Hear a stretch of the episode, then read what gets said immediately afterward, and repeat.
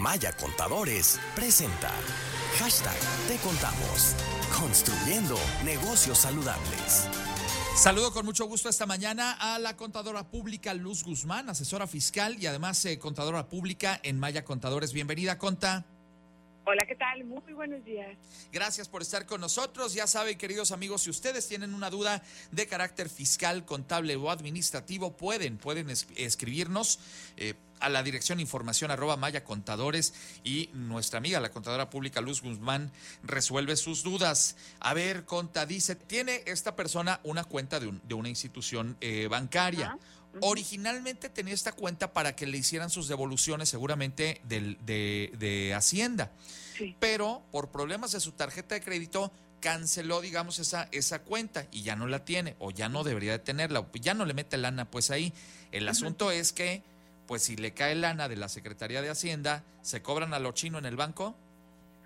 Bueno, número uno, ese, esa cuenta no le puede caer en automático por parte del SAT cuando uno hace una declaración anual donde hay un saldo a favor, uno indica qué número de cuenta es a la donde desea que llegue la devolución. Ah, O sea, no es que el SAT diga aquí, no, uno es quien indica, ¿verdad?, que esa cuenta esté vigente y que esté a nombre de uno. Bien, perfecto. Entonces, así como que en automático le pueda llegar dinero ahí, no, siempre el contribuyente va a indicar a qué cuenta. Ah. Lo que va a suceder es si cuando hace la declaración anual ya no aparece, o más bien, la información de la cuenta bancaria que despliega en automático la aplicación para la declaración anual es diferente, es otra cuenta que el SAT no tiene indicado, yo en ese momento lo señalo ahí, en la, cuenta nueva donde quiero que me hagan la,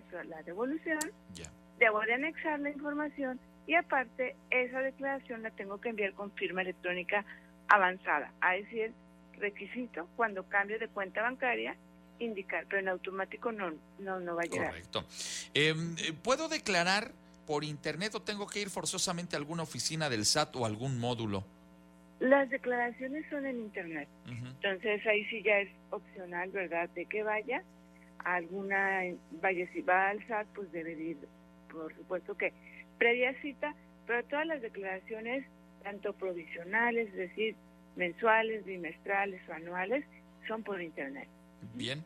Eh, otro tema también importante, para poder deducir el seguro de auto, eh, ¿qué requisitos debería yo cumplir?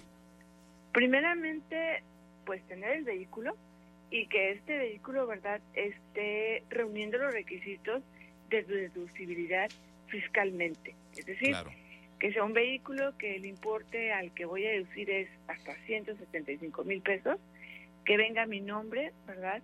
Y los demás requisitos. Si es un vehículo que rebasa los 175, todos los gastos relacionados con esta unidad van a ser deducibles en esa proporción. Entonces, si este gasto, el seguro de daños o el seguro que tenga este vehículo, rebasa el importe de la unidad, bueno, entonces va a ser deducible en esa proporción. Y bueno, este igual el pago del seguro, si rebasa los dos mil pesos, sabemos que va a ser pagado con tarjeta de débito, ah. crédito, cheque, tener el nombre del domicilio y el RPT. Perfecto. Y finalmente, contadora, ¿cuál es el plazo máximo para presentar una declaración anual? El plazo máximo, bueno, la fecha para presentarla en cumplimiento en tiempo y forma es el 30 de abril. Ahora el plazo para que la devolución me proceda de manera automática es hasta el 31 de julio. De ahí en fuera, ¿verdad? Si no he presentado la declaración anual, un plazo como tal, bueno, pues ya en cualquier tiempo es fuera de tiempo, pero me estoy corriendo el riesgo a que la autoridad me pueda exigir ya el cumplimiento de esta declaración y en ese entonces, ya cuando hay un requerimiento por medio, me hago acreedor a una sanción. Mientras no haya requerimiento, en cualquier tiempo la puede presentar sin incurrir en la infracción. Muy bien.